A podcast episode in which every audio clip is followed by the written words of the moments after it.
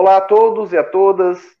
Este é mais um episódio do programa Leituras para Viver Melhor, programa em parceria da TV Suprem com a editora Teosófica. TV Suprem, que é o canal de comunicação da União Planetária, canal 2 da NET.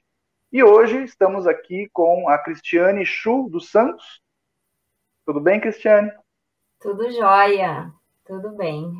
Ah, que bom, muito, estamos muito gratos por ter aceitado o nosso convite. A Cristiane, ela reside em Brasília já há uns 12 anos, ela é graduada em Letras pela Unicinos, lá de São Leopoldo, Rio Grande do Sul. Ela trabalha no Banco do Brasil e também é pós-graduada em Operações e Serviços e Liderança Sustentável, coach executivo. E hoje nós iremos conversar sobre uma obra da, publicada no Brasil pela editora Teosófica, que se chama Pérolas de Sabedoria, Vida e Ensinamentos de Shri Ramana Maharshi. Então, Cristiane, você teve contato com essa obra, né? E Sim. como que ela lhe ajudou, se é que lhe ajudou, a viver melhor? Como que essa leitura contribuiu para você? Qual foi o impacto dela na sua vida? Então, primeiro eu queria agradecer a oportunidade de estar aqui. Obrigada pelo convite para estar falando é, de uma leitura que tenha sido transformadora, né? E, e essa em específico foi para mim muito importante na minha caminhada. Eu fiz essa leitura no início da pandemia, mas o meu primeiro contato com Ramana Maharishi foi no final de 2019, que eu assisti um workshop sobre a vida dele, sobre, a, sobre os ensinamentos dele. E esses ensinamentos reverberaram muito é, em mim, porque é bem na linha que eu me. que faz sentido para mim, que é, é a autoinvestigação do quem, quem sou eu, né? Ele ensina como prática o, a Atma Vichara, que é essa autoinquirição do quem sou eu, para a gente chegar nessa fonte, na consciência pura, no eu real, que é o que somos, né? É o que somos. É, esse é o, o, o, grande ensinamento que tem nesse livro, né, no, no, que ele passou para gente, é que o ser já é. O ser já é a iluminação não é algo a ser alcançado, ela já é um estado que já existe e que a gente só tem que remover os obstáculos mentais, imaginários que nos separam dessa realidade que já é. Então, para mim, isso foi bem, bem impactante. É, é, é, eu ler de um, de um mestre esse ensinamento, porque é, já era uma coisa que reverberava assim em mim, né? Então, realmente é, me ajudou nessa, nessa transformação de, de, de, de busca de autoconhecimento no sentido da verdadeira essência. Né? Então, é isso. maior, maior ensinamento dele é esse, que o ser já é e que a gente é esse ser, essa consciência que já é perfeita. Ah, legal. Então, bom, o Ramana, ele é, foi, né? Foi um guru muito respeitado, ele é citado por muitos estudantes, né, de, uhum. de autoconhecimento, da, da sabedoria da Índia. E pelo que você está nos descrevendo, né, o ensinamento dele se assemelha até a outras tradições da Índia, né, ao, ao que é apresentado em outras tradições, no sentido de que essa busca espiritual, que geralmente a gente fala sobre, né, e muitos é, pretendem trilhar, outros estão trilhando, ou acreditam que estão trilhando, é, nós ocidentais, muitas vezes, a gente tem uma visão de acúmulo. Né, eu vou conquistar algo, eu vou conquistar a, a iluminação, como se fosse é, nós, aí nós colocamos até é, técnicas empresariais às vezes, né, na, na, jornada espiritual, né? é, é a maneira do ocidental trabalhar. Ele usa as ferramentas que conhece, como se fosse um local que ele devesse chegar, né? Uma meta a se alcançar, algo a conquistar. Assim como a gente conquista bens materiais, é, recursos financeiros e assim, e assim por diante. Mas talvez, como você está nos descrevendo e como outras tradições, como a yoga também apresentam, talvez esse processo ele seja mais uma subtração do que uma adição, né? Então, não seja exatamente um acúmulo, algo que a gente deva conquistar, mas um estado puro que está conosco, está em nós, é o que nós somos, mas há uma, uma poluição, né? Há, há até a alegoria do, do espelho, né? O espelho empoeirado. Então, se o espelho está empoeirado, você não consegue se enxergar, você tem que tirar a sujeira. Então, é um processo de eliminar o que não é essencial, né? Para que essa verdadeira essência possa se manifestar. Mas, Será que estou certo? Sim, inclusive aqui ele fala que é mais um processo de desconstrução do que construção, né? Então, a gente precisa realmente tirar essas camadas ilusórias, né? É, que a mente cria para a gente chegar no eu real. Inclusive, a prática que ele ensina para isso, que é a autoinquirição, né? Atma Vichara, que é a pergunta quem sou eu? Quem faz essa investigação é o ego, né? Ele que vai investigar, mas ele a prática ensina o seguinte: tu vai dizendo, fazendo a pergunta, quem sou eu? Até chegar na fonte. Que ele diz que a intenção não é destruir o ego. Você não vai fazer isso com a intenção de destruir o ego você não tem o que não tem um ego falso. No final das contas, você vai chegar à conclusão que você não tem um ego falso para destruir. Quando você chega lá na fonte através da autoinquirição, quem sou eu, quem sou eu, né? Ele, o ego se dissolve eh, na, na mente divina e, e é como se a separação acabasse e aí você chega na, na real na consciência pura, que não há separação, então não existe duas mentes, não existe uma mente para ser destruída, porque não existe duas, né? É um só. Maravilha. Como, como é simples o ensinamento e ao mesmo Sim. tempo como é difícil. como é difícil porque esses elementos é, desse falso eu, né, que ele está escrevendo, é, nós nos apegamos a ele, nós criamos um sentimento de identidade com essa colcha de retalhos que nós construímos, que nada mais é do que a autoimagem que nós temos de nós mesmos. Né? Então, é, refletindo sobre essa, essa pergunta, quem sou eu? Geralmente nós, ocidentais, respondemos essa pergunta com o que nós fazemos, né? Você pergunta, quem é você? Você, é, né, você responde, eu sou professor. Não, não, não perguntei isso. Não perguntei qual, qual é seu, seu ofício. Perguntei quem é você. Aí diz, ah, não, eu sou graduado em administração. Então a gente vai, a gente vai respondendo coisas que a gente faz, coisas que a gente fez. E, e, e aí, claro, isso é um processo natural do ser humano, né? A gente cria esse, esse sentimento de identidade que é importante para nós para a gente se situar no mundo, né, se localizar no mundo.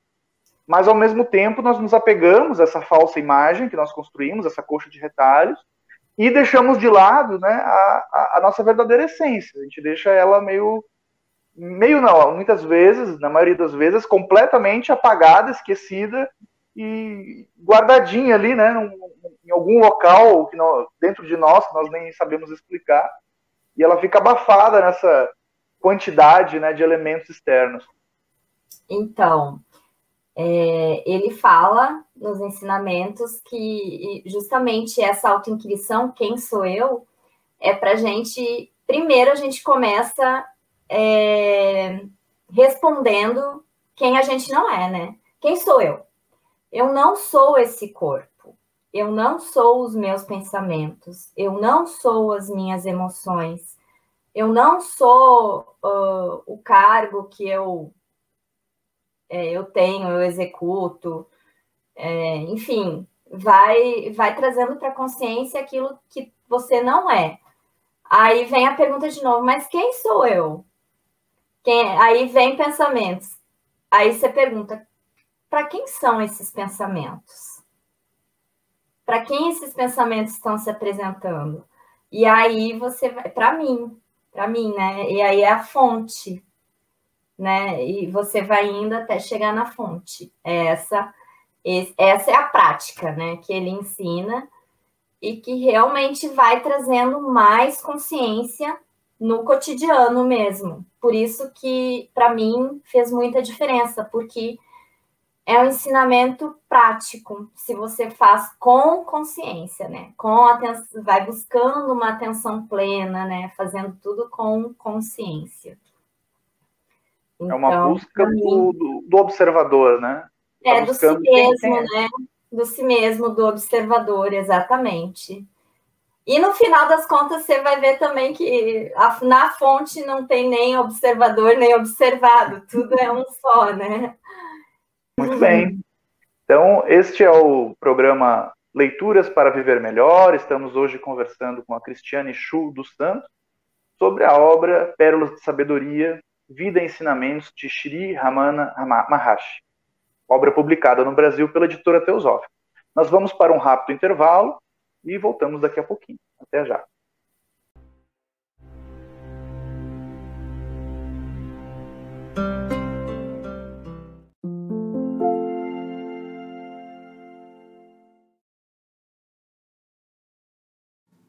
A editora Teosófica está com uma grande novidade para seus leitores. A revista Sofia, publicação que há quase 20 anos apresenta temas relacionados à espiritualidade, autoconhecimento, religiões, ciência e filosofia, agora está disponível também na versão digital. Nesta nova modalidade, o leitor pode acessar todos os mais de 90 exemplares da revista Sofia já publicados, seja na tela de seu computador, tablet ou smartphone, já que o conteúdo se adapta à tela do dispositivo utilizado. Entre em contato pelos canais da editora Teosófica para maiores informações. E consulte os valores promocionais para quem já é assinante da revista impressa. Editora Teosófica Livros para Viver Melhor.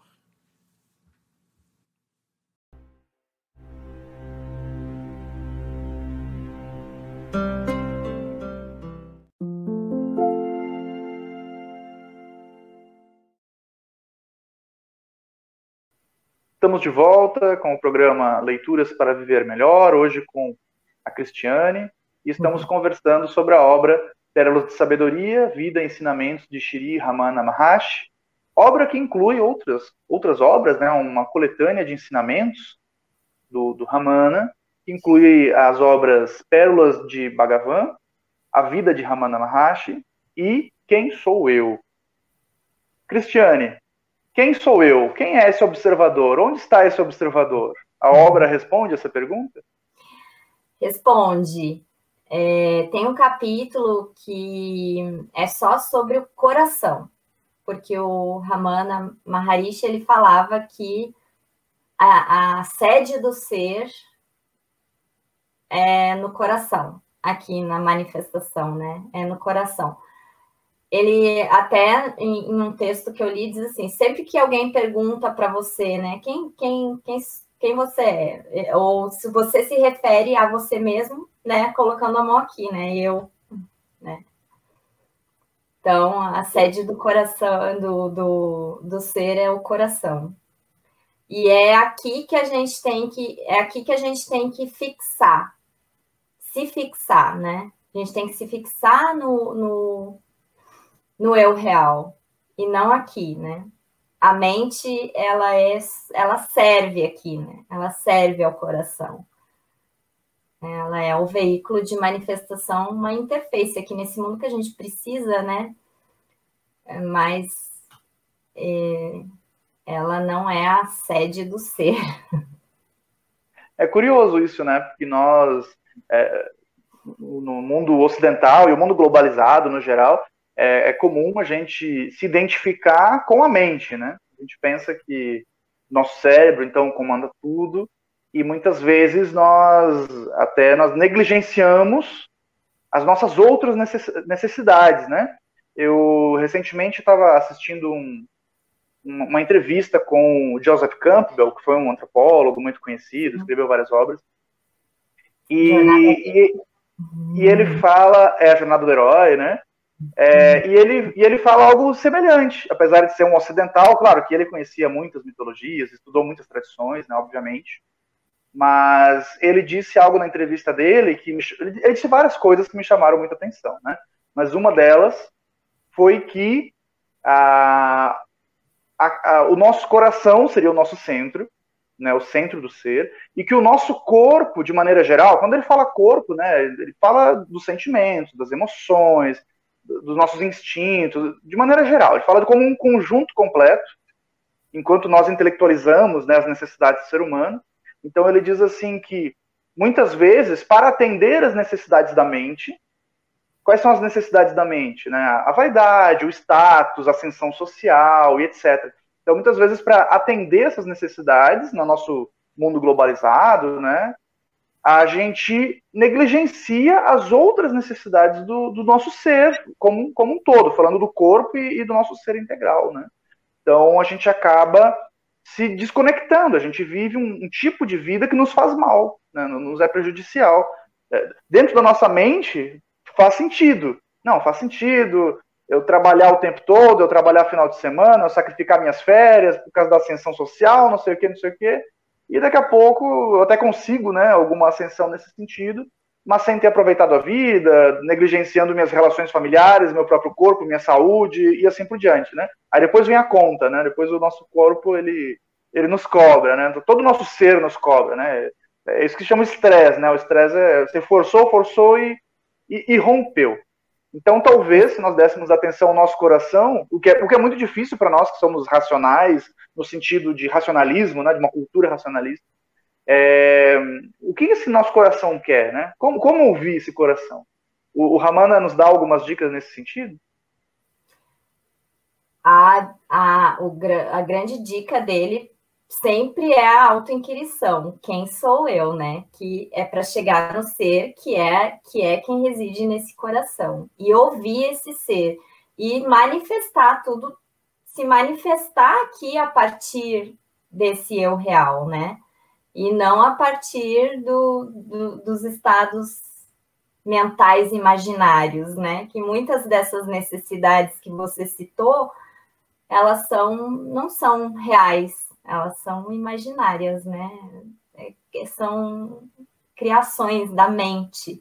E, enfim, não, não é essa mente que deve governar a nossa manifestação aqui, essa, essa mente que se vê separada, né? Então, é a, por isso que a autoinquirição ele, ele coloca como a prática que vai te levar para a fonte, e é dessa fonte que você tem que manifestar. A partir dessa fonte que você tem que se manifestar aqui, né? A partir da fonte. E isso que é ouvir o coração. E a, quando você chega na fonte, você consegue ouvir o eu real, né? E parar de, de. Quando você fixa no eu real, você para de, de dar atenção, de colocar atenção no falatório mental, né? E, e coloca tudo isso no seu devido lugar. Que é esse a grande sacada, é colocar tudo no seu devido lugar, né? Tudo Reorganizar a casa. No real, e não o contrário. Está reorganizando a casa, né? A casa interna, né? Ou Exato. É. Para poder ah. manifestar o melhor aqui, né? Sim. Essa... É curioso que isso que a gente deve ouvir o nosso próprio coração é até um conhecimento popular, né? A gente ouve essa, essa expressão. E, e em várias tradições a gente vê um destaque para a questão do coração, né? A gente tem o Sagrado Coração de Jesus, por exemplo, no cristianismo, vários Sim. quadros onde está em destaque. Tá? Então, tem várias pistas nas, nas tradições. Né?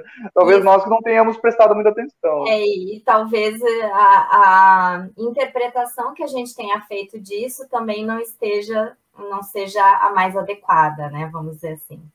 Verdade. É, gente, é geralmente a gente leva para um sentimentalismo, né? associa o coração às emoções, né? E aí tem todo aquele é, ouvir a razão, ouvir a emoção, né? Que ouvir o coração seria ouvir a emoção. E não é, não é esse o ensinamento é, dele. Ouvir o coração significa ouvir o, o eu real. É quando eu eu fixo na fonte e, e manifesto a partir dela, né? Ah, bacana. É, geralmente a gente leva no, na interpretação de, de passionalidade, né? De, é. sentimentalismo, né? E não, não é exatamente isso. Não. Como foi, como foi, Cristiane? É, já que a obra também fala um pouquinho da vida do Ramana, como que foi o processo de, como que ele chegou nesse estado de, de consciência e iluminação, se é que podemos usar essa palavra? Então, a segunda parte do livro é toda sobre a vida do Ramana. E, e tem, tem situações bem interessantes, como essa que do início da jornada dele.